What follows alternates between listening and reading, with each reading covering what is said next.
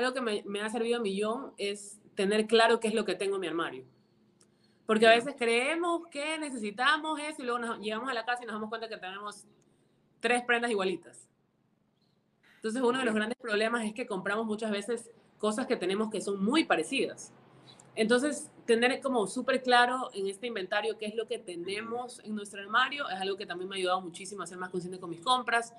Eh, Te lo cuento, bye Juanse. Hola, ¿qué tal? Este es el episodio número 36 de Te lo cuento by Juanse y el día de hoy mi invitada especial es Alejandra Echeverría. Hola Ale, ¿qué tal? ¿Cómo estás? Hola, ¿cómo estás Juanse? Bueno, como te decía, súper contenta de estar en este espacio. Como te conté hace algún tiempo, no, no hago entrevistas ni la verdad es que he ido a, a radios a conversar un poco de, de, lo, digamos que lo nuevo en mi blog, pero nada, súper feliz de estar aquí y poder compartir ese espacio. Claro, no, buenísimo, buenísimo. Y me gustaría que nos cuentes como que un poquito sobre ti antes de entrar en las preguntas para las personas que no te conocen, ¿no? Y no saben cómo que claro. te dedicas. Ya, chéverísimo. Mira, yo inicié en este mundo de las redes sociales, en social media, en 2014. Eh, un poquito después de que me gradué de colegio, justamente me acuerdo que estaba entrando a la universidad, aún no sabía muy bien lo que quería hacer. Eh, sabía que me encanta la moda, que quería hacer algo moda, pero en ese entonces no me pude ir a estudiar afuera, que era mi plan, porque mis papás me decían que estaba muy chiquita y me tocó quedarme acá. Eh, me metí a estudiar porque ya la carrera de comunicación social en la Casa Grande y a la par decidí crear este blog eh, de moda, que es cuando empieza todo lo que es mi proyecto y mi marca personal, que es Alex Blog, que inició realmente como un hobby. Sí. Eh, inició como simplemente el hecho de como comenzar un poco involucrarme en la industria y saber cómo estaban trabajando acá en Ecuador. Entonces, eh, nada, fue así como comencé y bueno, ya ahora, no sé si has estado viéndome en social media ya un poco. Sí, sí hay bastantes cositas. Ajá, obviamente un poco como mi propósito ha cambiado. Yo creo que, bueno, todos cambiamos y ya han pasado casi, ocho años, entonces, eh, obviamente hay que seguir avanzando y eso me pasó con mi marca personal y con el propósito de, del contenido que creo.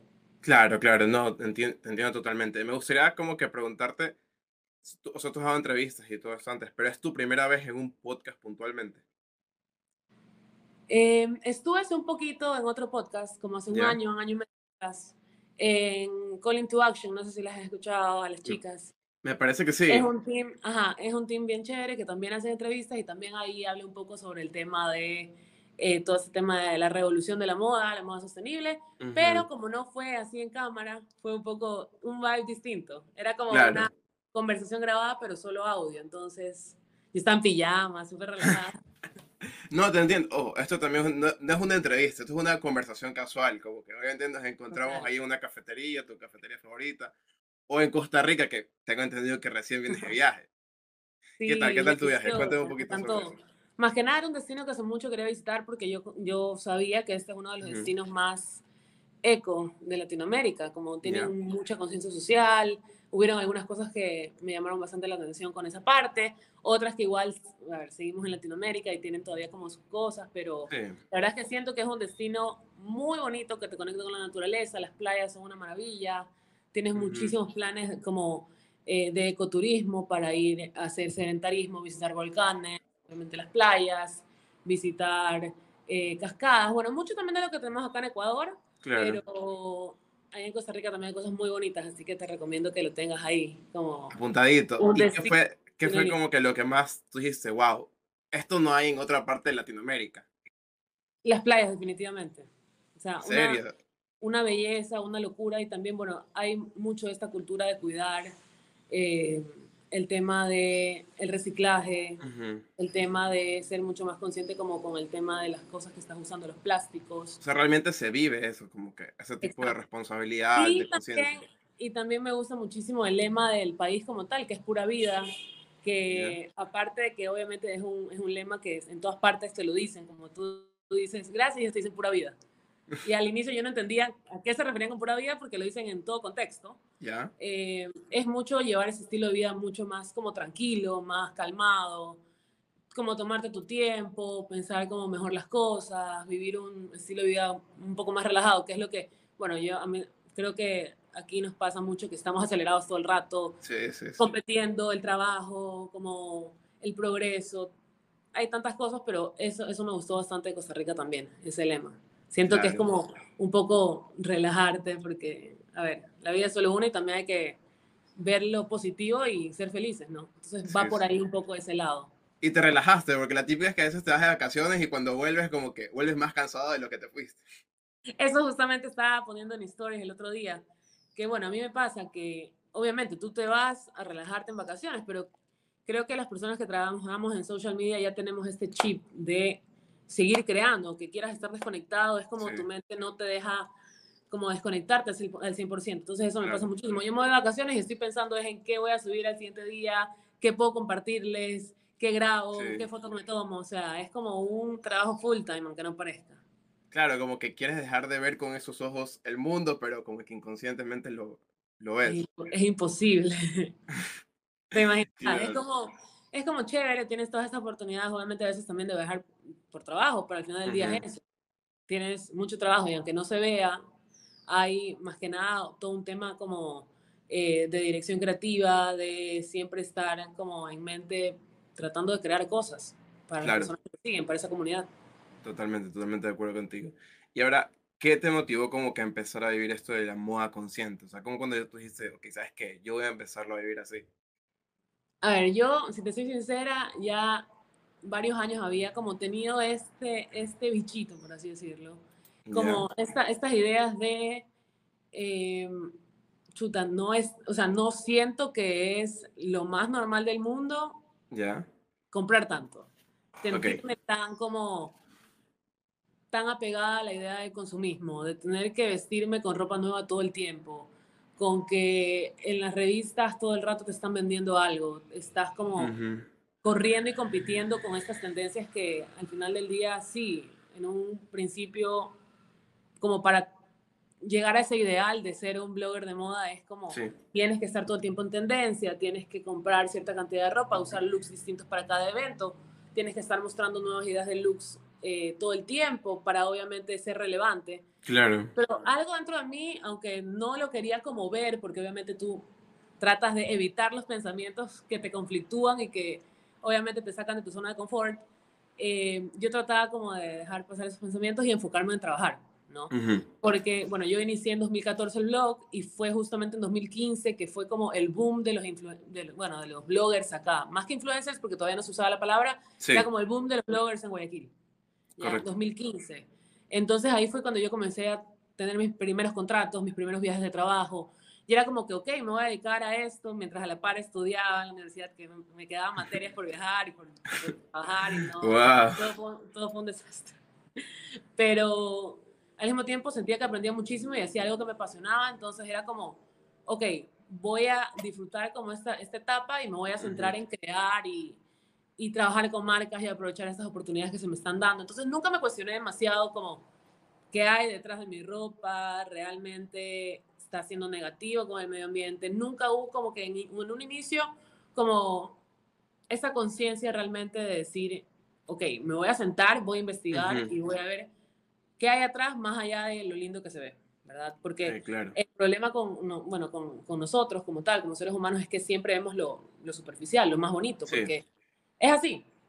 Correcto. Tratamos de voltear a lo que nos a lo que obviamente nos hiere, a lo que nos hace cuestionarnos, a lo que nos hace como un poco como desequilibrarnos así como de nuestras bases y obviamente huyes de eso y eso me pasó mucho tiempo hasta que ya vino la pandemia creo que la pandemia nos cambió a todos.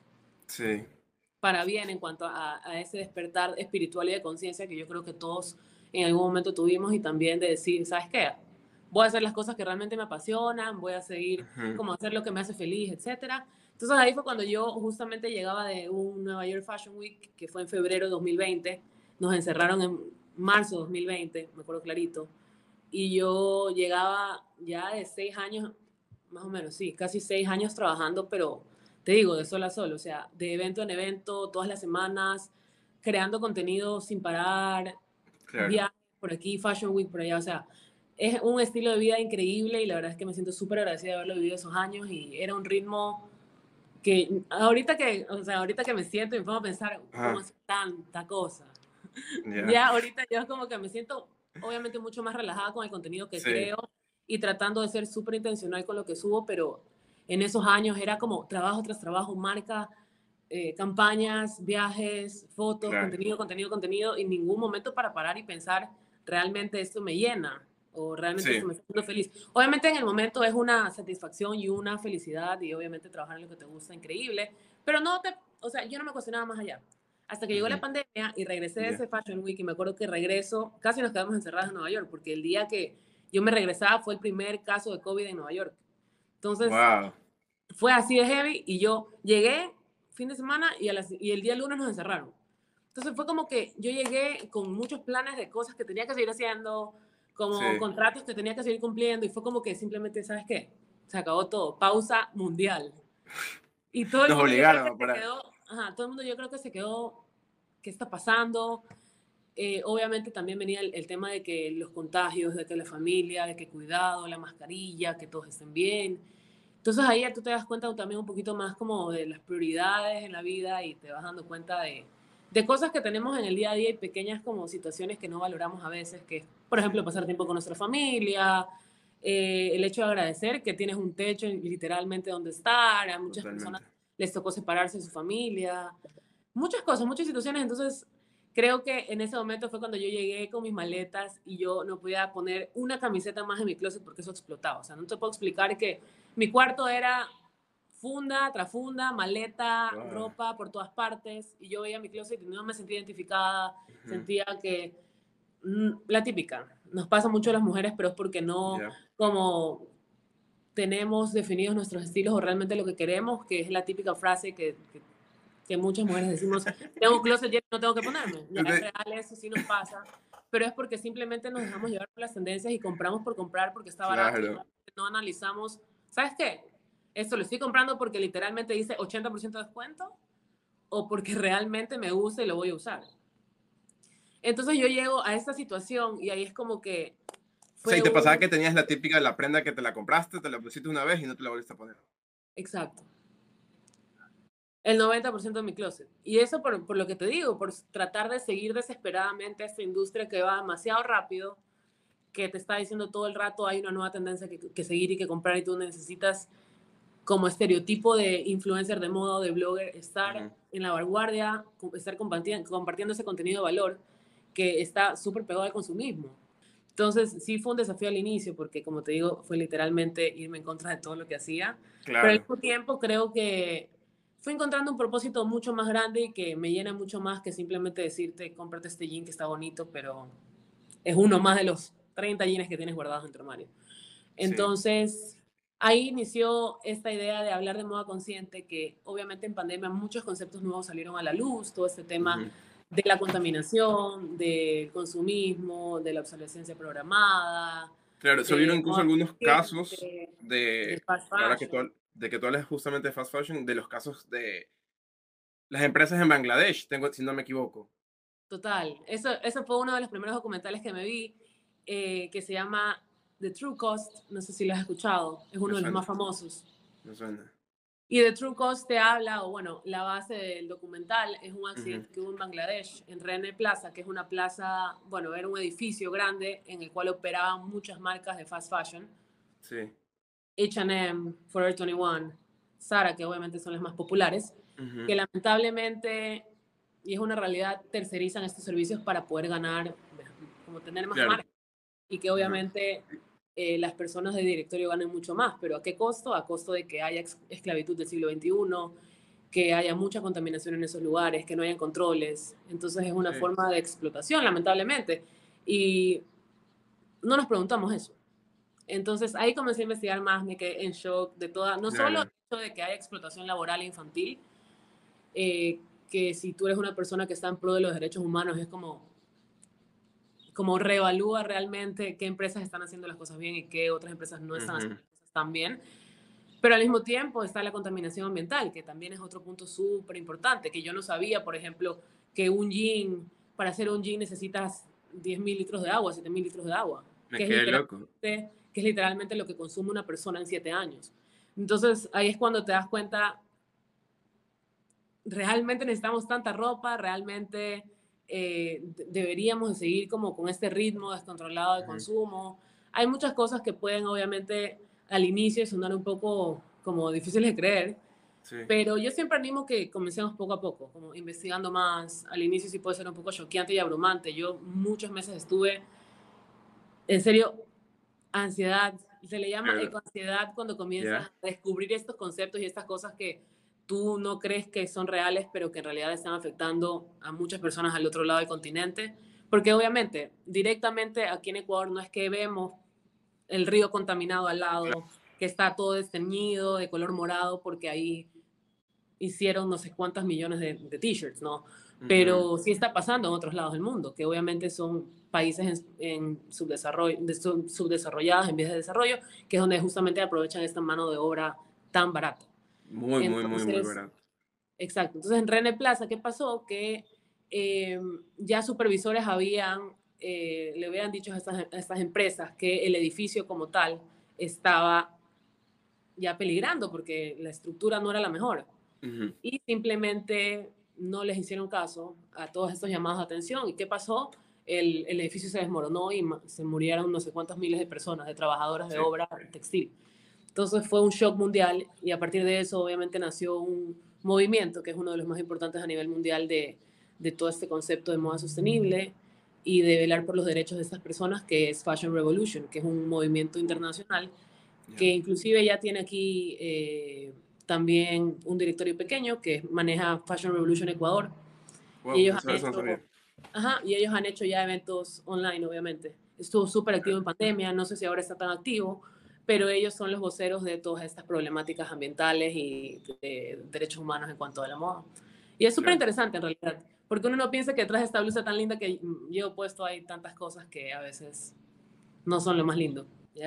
Yo ahora repito muchísimo ropa que antes para mí era casi que pecado mortal, porque eso es lo que nos, eso es lo que nos vende el consumismo. Sí, eh, totalmente de acuerdo contigo. Puedes repetir ropa, porque si repitas ropa es porque no tienes, es porque casi que eres pobre o casi que eres anticuado, no estás a la moda. Hay muchos conceptos negativos con, con todo este tema, pero justamente porque la industria nos quiere vender estos conceptos. Y yo creo que una de las formas de competir con, con este tema de consumismo es eh, conociéndonos, conociéndonos y sabiendo cuáles, cuáles son nuestras fortalezas y cuál qué es lo que realmente nos gusta. Porque ¿qué pasa? Si es que no sabemos qué queremos, si es que no sabemos cuál es nuestro estilo, qué nos queda bien, cuáles son los colores que nos gustan, es mucho más fácil para nosotros caer en, en estas ofertas locas que obviamente están por todas las tiendas de este, esto que te decía que me pasaba, que veía el 60% y era como que no había otra oportunidad más en mi vida y tenía que comprarme eso que a lo mejor realmente nunca lo uso. Y son esas prendas que inclusive se quedan con la etiqueta puesta en el armario. Entonces, cuando ya sabemos realmente qué queremos, cuál es nuestro estilo, cómo queremos vestirnos, cómo queremos sentirnos, qué colores son los que nos gustan. Va a ser un poco más difícil que la industria nos diga qué comprar y solo llevar por, estas compras impulsivas. Entonces yo siempre aconsejo que, que, que, sí, que un poco desarrollen eso, desarrollen ese lado como... ¿Cómo, ¿Cómo, tú, tú aconsejas que, que, lo hagamos? O sea, por ejemplo, a ver, yo ya soy un poco más consciente que la ropa negra a mí no me va tanto, no, no me luce tanto, pero en cambio sé que las camisas blancas, las polos blancas, me lucen un, un poco mejor, pero esto fue porque gasté plata en las camisas, en las camisas, camisetas negras, no me queda. ¿Cómo tú le aconsejarías en caso de que tú eres mujer, no? Claro, yo, o sea, realmente lo que les aconsejo es que se den el tiempo un poco, primero, de hacerse las preguntas importantes. Yo creo que más allá de unas reglas súper estrictas, porque obviamente en el tema asesoría de imagen también hay como esto, estas reglas que no puedes como que romper por nada al mundo, que yo también antes caía en esto. Por ejemplo, si tienes los hombros anchos, no puedes usar hombreras. Me invento. Una de las reglas como básicas de, de, de, la asesoría de imagen. Yo creo que más bien es el hecho de cómo tú te sientes y cómo te ves frente al espejo. Porque el asesor te puede decir, ¿sabes qué? No te queda el fucsia. Y tú dices, pero a mí me encanta el fucsia y cuando salgo con fucsia me siento la reina del mundo. Y al final del día, al inicio de mi blog, mi, mi punto era eso siempre, como empoderar a las personas a que se vistan como les dé la gana y como se sientan bien. Porque para mí sí era como un, un, punto importante el hecho de que, por ejemplo, me ponía un vestido que me gusta, me ponía unos tacos que me hacían sentir literal poderosa. Y, y sí, tu actitud, todo, tu energía cambia y eso te da muchas oportunidades en general. Entonces sí siento que más bien es el hecho de que puedas experimentar, como tú lo hiciste, obviamente comprando, pero que puedas experimentar con este, con este tipo de, de prendas y no tenerle miedo al hecho de, de, probarte, experimentar. Para mí, en serio, la moda es como un juego y yo me divierto un millón en buscar nuevos estilos, ver ideas, probarme. A veces inclusive encuentro combinaciones que jamás me imaginé solo, solo por ponérmela y verme al espejo y decir, ok, no ve tan mal como lo pensaba, arriesgarse, tomarlo como un juego, no como algo tan, tan serio. Y hacerte las preguntas importantes, ¿cómo me quiero proyectar al mundo? Que eso es algo súper importante. Por ejemplo, si yo quiero ser, verme como una persona sencilla, relajada, eh, a lo mejor no estoy expresando eso, mi estilo de cómo quiero ver, sentirme, si es que estoy todo el tiempo, puchica, usando traje y tacos todos los días. Y luego obviamente están estos puntos a favor que, que tú dices, al menos saber un poco la guía básica de cómo es tu cuerpo, si es a lo mejor triángulo invertido, si es como las leyes un poquito básicas para saber realmente qué te asienta mejor. Por ejemplo, yo sé que yo soy triángulo invertido. Yo, mis hombros son súper grandes y yo amo las hombreras, amo las cosas aquí pomposas y por eso digo que no, no siempre todas las reglas de, de moda o de, de, asesoría de imagen tiene que ser así como a rajatabla, sino si tú te sientes bien y te gusta cómo te ves, está ok. Eh, entonces, al menos tener como una noción básica de cuál es tu tipo de cuerpo, qué colores te gustan, qué quieres proyectar, cómo quieres como expresarte y experimentar. Yo creo que eso para mí es lo más importante en cuanto a ser un poquito más consciente con, con lo que compres y con lo que usas. Claro, creo que también o sea, vayamos un poco porque constantemente nos estamos comparando. O sea, salimos a comprar y pasamos por ahí y vemos a, a un modelo, vemos a, algo que nos hace compararnos, ¿no? Incluso una persona que puede pasar a nuestro lado y nos comparamos. Y como que decimos, ¿sabes qué? Yo quiero eso, así, me va a quedar igualito. Y no, y no es la verdad. Y no pasa. y no expectativa realidad, o sea, expectativa realidad. Y no es, o sea, no, no es tanto porque tú seas una persona poco atractiva o algo así, sino que hay cosas que te lucen y, como tú dices, que te resaltan y otras cosas que no. Exacto, y algo que también a mí me sirve muchísimo, por ejemplo, si voy a comprar es hacer un inventario de mi closet, saber, algo que me, me ha servido a millón es tener claro qué es lo que tengo en mi armario. Porque a veces creemos que necesitamos eso y luego nos, llegamos a la casa y nos damos cuenta que tenemos tres prendas igualitas. Entonces uno de los grandes problemas es que compramos muchas veces cosas que tenemos que son muy parecidas. Entonces, tener como súper claro en este inventario qué es lo que tenemos en nuestro armario es algo que también me ha ayudado muchísimo a ser más consciente con mis compras. Eh, Por ejemplo, cuando tú hiciste tu inventario, ¿qué, ¿qué, fue lo que te encontraste? Dijiste, Oye, tengo demasiado de esto. Lo que ya te dije, que yo llegué a un closet en el cual ya no podía meter una blusa más porque eso explotaba. Ah, ok.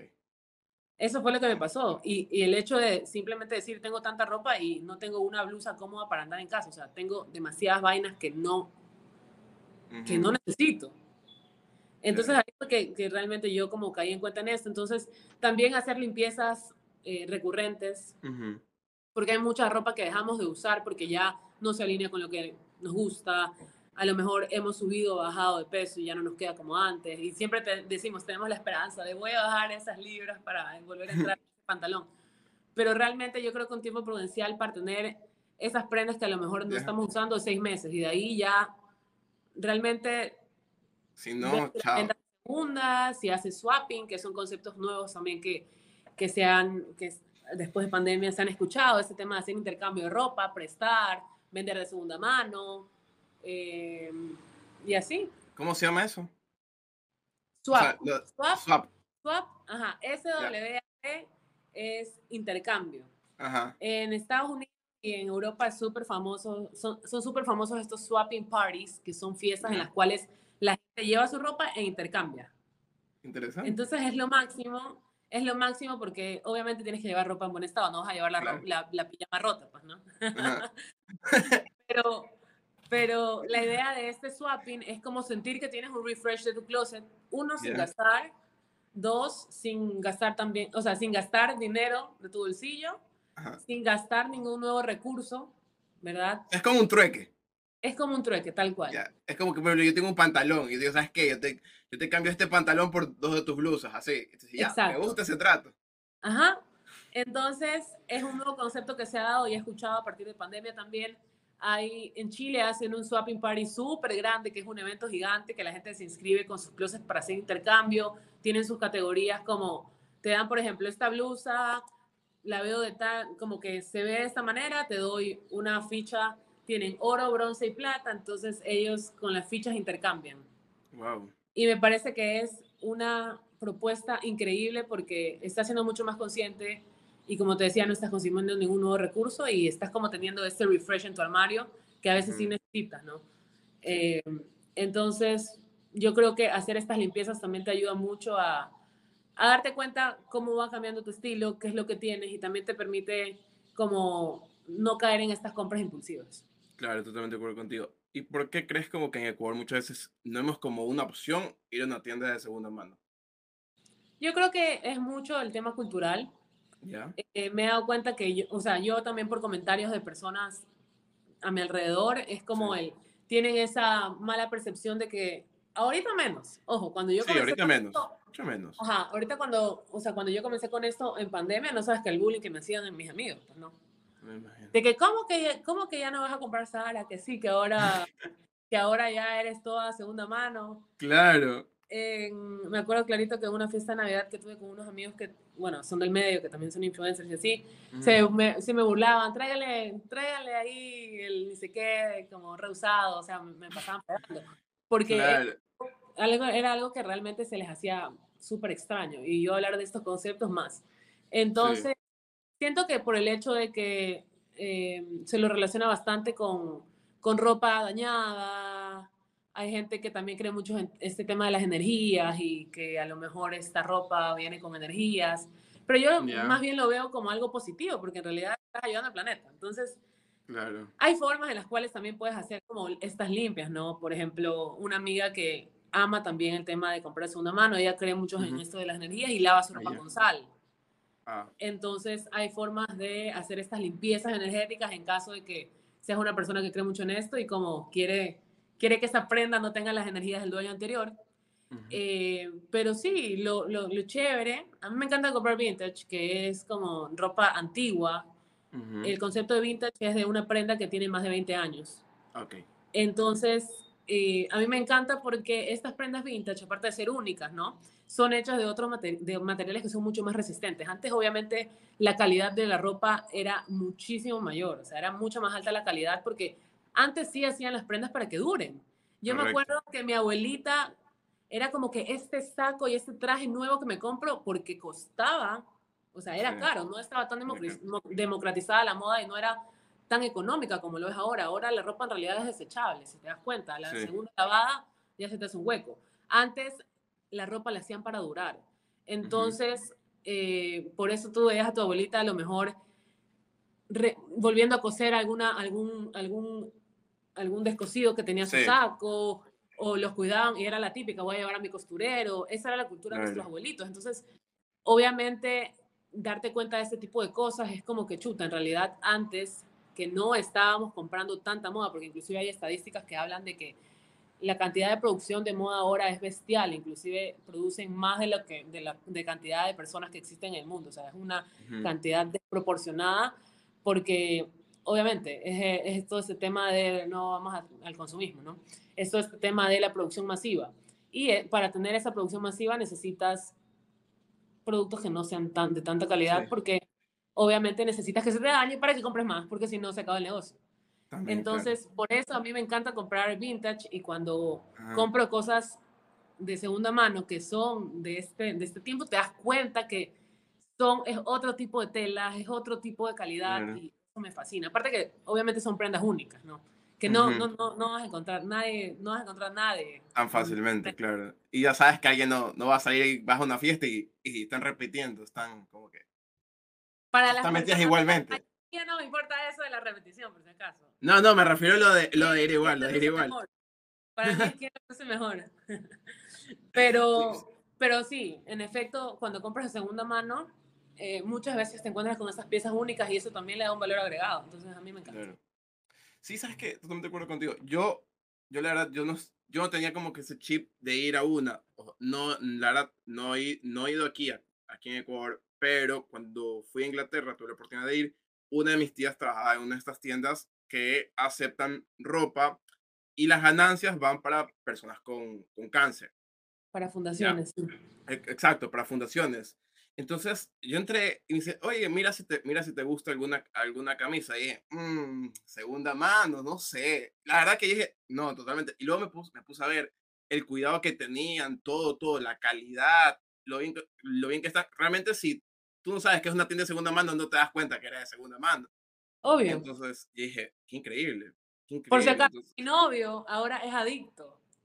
A ¿En serio? Obviamente me escucha y me ve y yo lo llevo para que me acompañe. El man es adicto. O sea, el man mientras encuentras joyitas, encuentras unas joyitas súper Obvio, el man mientras más barata es la prenda que se compra, es estar más orgulloso en la vida. O sea, te cuento, en Costa Rica, justamente hace poco nos fuimos, existe ese concepto de americaneando que se refiere a las tiendas de segunda mano allá.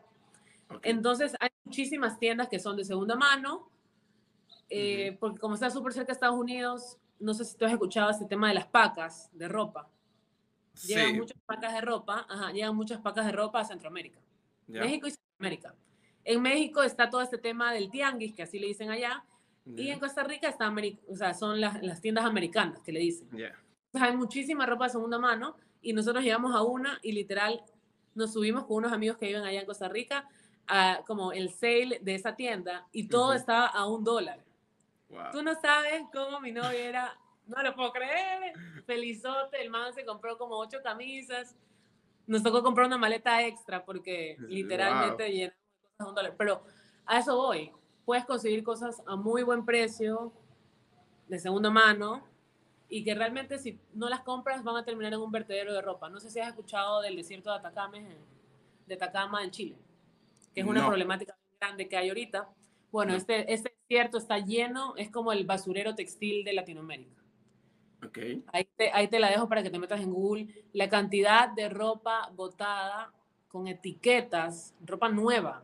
Wow que hay ahí y que la llevan para incendiarla, que obviamente también tiene un coste súper alto en cuanto a, a, los gases que emiten ropa quemada, ¿verdad?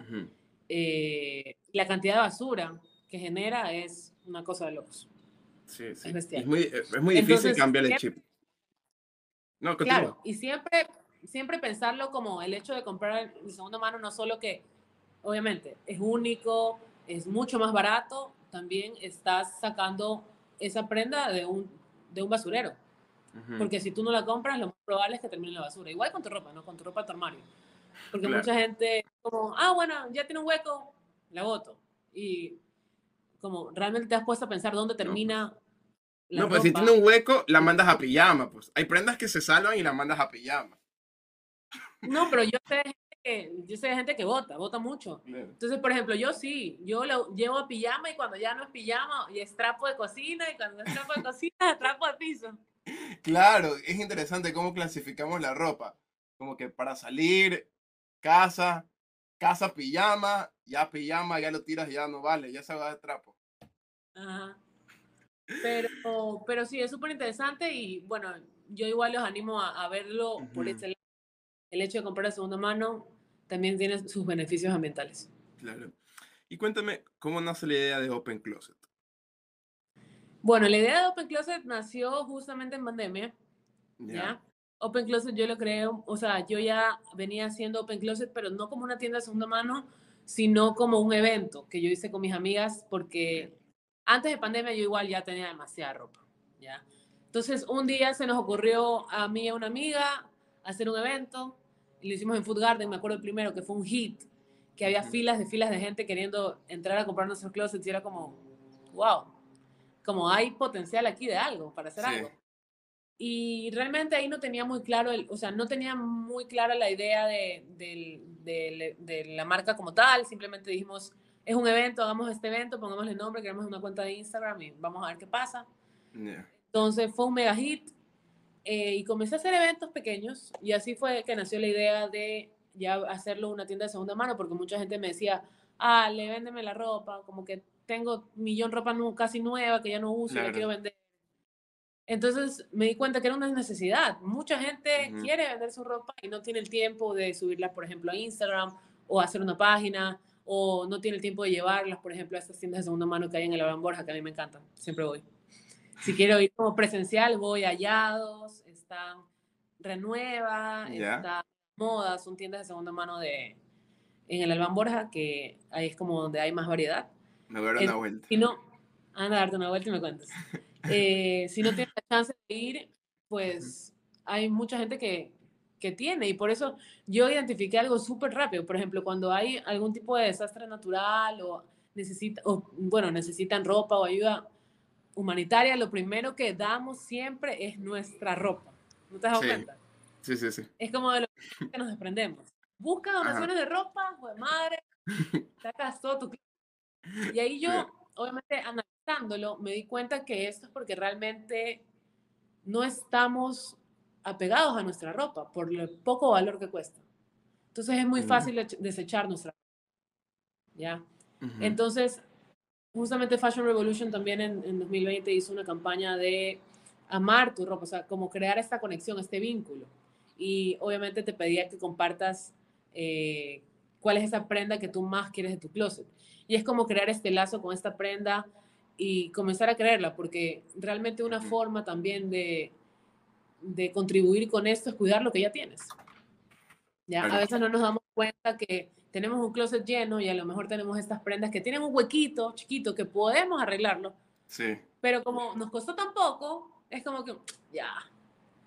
Entonces, la idea es también comenzar a querer más nuestras prendas, cuidarlos, también al momento de, lavar la ropa, ¿verdad? Eh, estamos de una u otra manera también contribuyendo a, la vida útil de esa prenda, ¿no? Sí. Porque si es que no leemos etiquetas, yo también, bueno, es que es todo un... es que realmente, o sea, cuando tú ya empiezas a tomar conciencia como tal, tienes que, de cierta forma, instruirte, educarte. Eh... todo un tema, en realidad, está el cuidado de la ropa, que también Chuta, si te pregunto ahorita tu camiseta cómo se lava. No me lo preguntes, no. Exacto, no me preguntes, yo tampoco, yo era igualita. no me lo preguntes.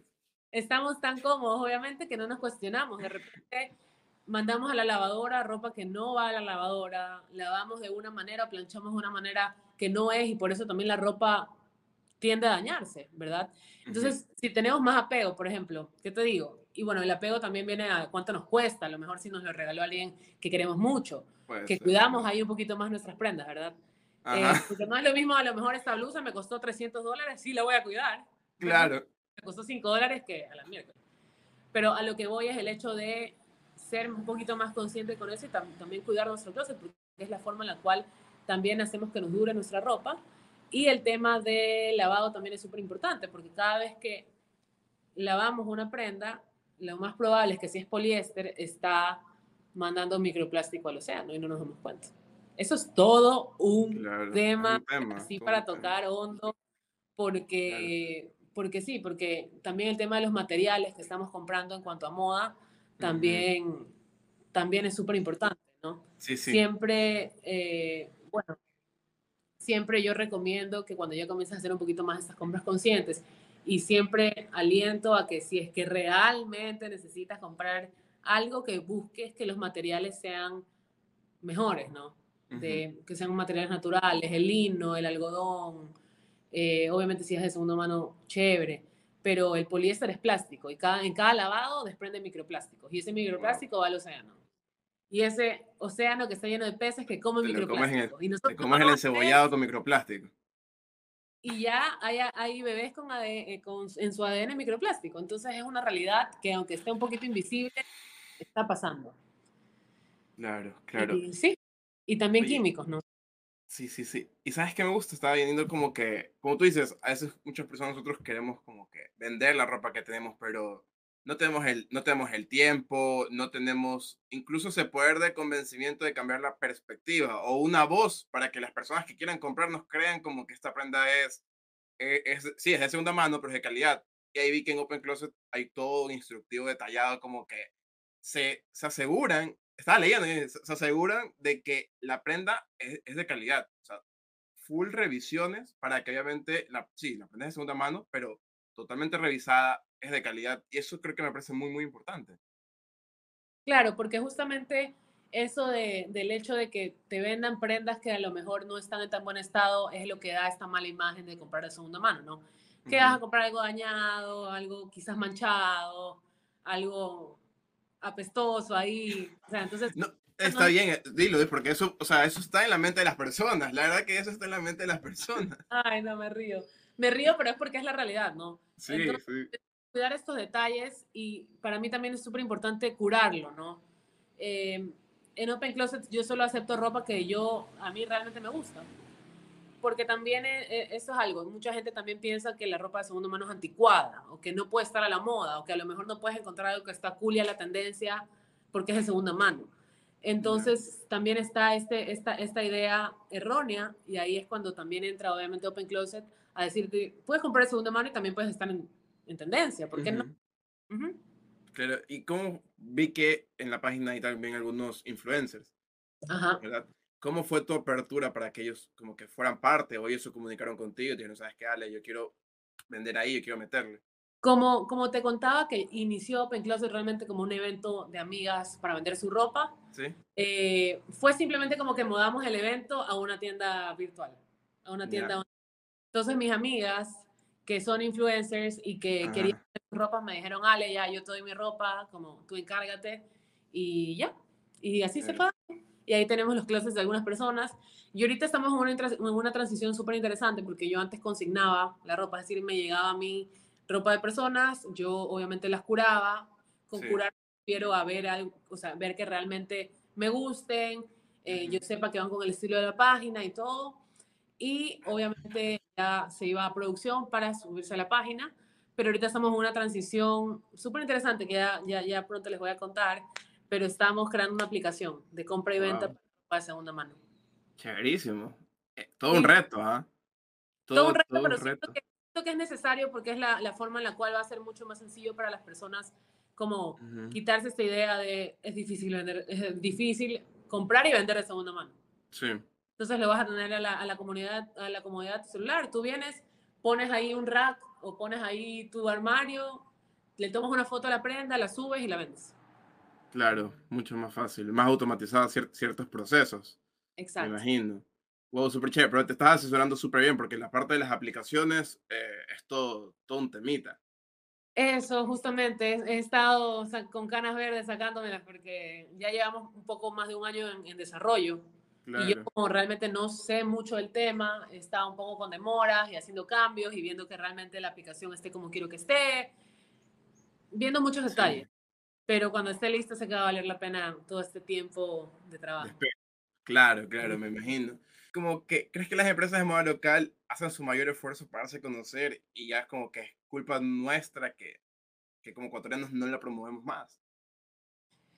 A ver, hay, hay tengo como puntos encontrados, porque si bien es cierto, eh, ha cambiado bastante la concepción. Antes la gente aquí en Ecuador, bueno, yo que he visto este cambio un poco de mentalidad, ¿no? Inclusive yo antes prefería lo de afuera que lo mío, que lo nuestro, ¿verdad? Eh, sí siento que ahora somos mucho más competitivos en cuanto a calidad, a precios. Obviamente hay mucha gente que dice que la, que la producción nacional es más cara, obviamente es más cara, porque no podemos comparar, como, como hablaba antes, una empresa que está mal pagando una persona en Bangladesh. Creo, que, creo que no somos conscientes de los costos de producción. Exacto. Igual aún así te lo piensas dos veces a veces y dices, voy a hacer, este, voy a hacer el, el esfuerzo, ¿ya? Pero sí tenemos que estar conscientes que cuando compras una marca, más probable es que esa persona que está haciendo tu prenda esté asegurada, esté en un trabajo seguro, no esté siendo explotada, tenga mejores, como, mejores condiciones laborales y tú también estás pagando por eso, ¿no? Entonces, sí siento que, te digo el punto encontrados porque a veces pasa que no necesariamente es la mejor calidad. Entonces sí, sí me ha pasado a mí inclusive que compro algo y a lo mejor no es la calidad que yo esperaba. O muchas veces también pasa que te venden gato por liebre. O sea, me ha pasado que etiquetan ropa, lamentablemente.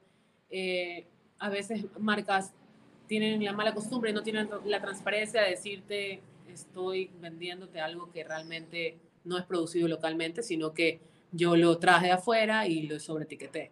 Entonces, sí he tenido experiencias. Entonces, no tampoco se puede decir apoya la industria local y a lo mejor la calidad no es la óptima, ¿no? Pero sí hay tiendas que están haciendo lo suyo y hay diseñadores increíbles también que tienen muchísima creatividad y que está increíble apoyarlos. Así que yo creo que también falta un poquito más como de, de quitarnos esa comodidad de ir al mall y buscar la primera marca de fast fashion que nos encontramos, sino darte el tiempo a veces de buscar esos diseñadores independientes que están queriendo surgir y están dándote una nueva propuesta. Es como también darnos el, tiempo de, de, investigar un poquito más. Claro, totalmente de acuerdo contigo. Y ahora, ¿cuál es la contratación por medio de una marca que más te impactó a ti? wow, nunca me imaginé como que trabajar con esta marca. Eh, bueno, antes, o sea, cuando recién comencé, eh, una anécdota súper como divertida fue cuando me eligieron para ser parte del equipo de Maybelline Latinoamérica. Maybelline es una marca de maquillaje de L'Oreal y es súper grande. A ver, y para mí era una locura. Inclusive cuando me mandaron un correo, Ale, te queremos invitar a Panamá Fashion Week eh, con todos los gastos pagados. Mi primer viaje de, de influencer. Yo le, yo le mando la foto a mis papás, como, mira, está pasando esto. Y mi papá, estás loca, ¿quién eres para que te paguen todos los viajes? Te van a secuestrar, eso es trata de blancas, de todo. O sea, el man me bajó de la nube así, al piso, así, a tu realidad. Pero, pero sí, fue una de las primeras marcas que apostó por mí y siempre estoy agradecida con el equipo, son increíbles. Eh, la marca, no sé si ahora ya se maneja desde Perú, pero antes de Panamá y con ellos tuve la oportunidad de ir a mis primeros viajes de moda. Con ellos fui a Panamá Fashion Week dos veces. Tuve la oportunidad de ir a Nueva York Fashion Week. Con ellos entrevisté a Adriana Lima en, en Nueva York. Fui a una, una, unas fiestas que estaban todas las supermodelos y fue como un momento muy, eh, como para mí, como increíble. Yo no lo podía creer, me sentía como, wow, realmente está pasando eso fue uno de, como de, de las anécdotas más divertidas que, que me pasaban cuanto a mi trabajo y que igual, como te digo, agradecidísima de, de haberlo podido vivir. Y también después de eso que me dijo mi papá... o sea, eso fue en tu pasado, en tu pasado, tu lado oscuro. Ajá. y, y ahora... Y ahora realmente, más estoy, como te digo, trabajando independiente con mi agencia, pero también el hecho de poder haber el año pasado... Eh, sido parte del equipo de Premios Verdes, por ejemplo, es algo que también me da mucho aliento porque son cosas que están haciendo por el emprendimiento y por esta nueva postura ambiental que tiene que hacerse notar y que obviamente la gente tiene que enterarse que hay todos estos proyectos que están cambiando las industrias, que están cambiando la forma de ver los emprendimientos, que están cambiando muchas formas de consumo y, y que es bien interesante. Entonces el año pasado eh, fui parte del grupo de influencers que, que, fuimos al evento y bueno, yo estuve haciendo entrevistas como un green carpet y ahí pude hablar con muchas personas y que obviamente nos, me contaban sus experiencias en, en cuanto a, a, ropa y qué estaban usando, cuál era su green look y, y, poder también haber sido parte fue muy chévere. Qué chévere, ¿eh? Súper, súper chévere. Y pues bueno, para terminar, ¿qué le dirías a la Ale hace cinco años atrás? Wow, hace cinco años atrás recién estaba pollita, creo yo. Bueno, tres. ¿Qué le dirías? ¿Qué le dirías? Eh, yo creo que le diría que siga, que siga como su instinto, que siga su, que siga su intuición y que, y que siga trabajando duro. Yo creo que eh, algo que me caracteriza ha sido la consistencia y, y ese, esas ganas de querer más y soñar más grande y, y tratar de siempre verle el lado positivo a la vida. Entonces, creo que le diría que está bien encaminada, que siga sus sueños, que tenga mucha fe en ella y que todo va a salir bien. Buenísimo, buenísimo. Ale, pues estoy encantado de esta conversación. La verdad me he divertido mucho y he aprendido bastante. sé que tengo que ir a la Me avisa, ya te digo, cualquier cosa, cualquier concepto, si quieres algún tip, eh, algún documental, algo de información sobre moda sostenible, yo encantadísima. Igual les digo a todos los que están escuchando este, este podcast que en, mi, en mi Instagram está abierto, yo siempre... te decir, ¿cómo te podemos encontrar? En arroba alechblog, espero que aquí lo pongas en grande, con doble E, todo el mundo le escribe con una E, y es literal Ale, mi nombre, y la unión con mi apellido, que es Echeverría, entonces Alech. Así me siento en el colegio. Perfecto, perfecto. Pues nada, encantado con, con, este episodio y te agradezco nuevamente por, por aceptar la invitación. Gracias a ti, Juanse, por la invitación. Ahí estamos conversando y bueno, espero que a lo mejor la segunda parte sea un recorrido por el Bamboras ahí comprando de segunda mano. Oye, sería bastante interesante que hagamos un video así. Sí, sí, puede ser. Sería súper divertido. Para quitar que los hombres no pueden comprar de segunda mano y encontrar cosas chéveres. Perfecto, pero me ayudas a escoger algo de mi estilo. Obviamente, tú me dices que te gusta, ya sé que no te gusta el negro, vemos otras opciones. O sea, a mí me gusta el negro, pero digo, siento que no me queda tanto, siento que soy como soy morenito, soy como que más claro, colores claros. Claro, para que te resalte e, ese bronceadito. Exacto, exacto. Pues nada, nuevamente encantado. Ahí estamos conversando. Cuídate, un Chao.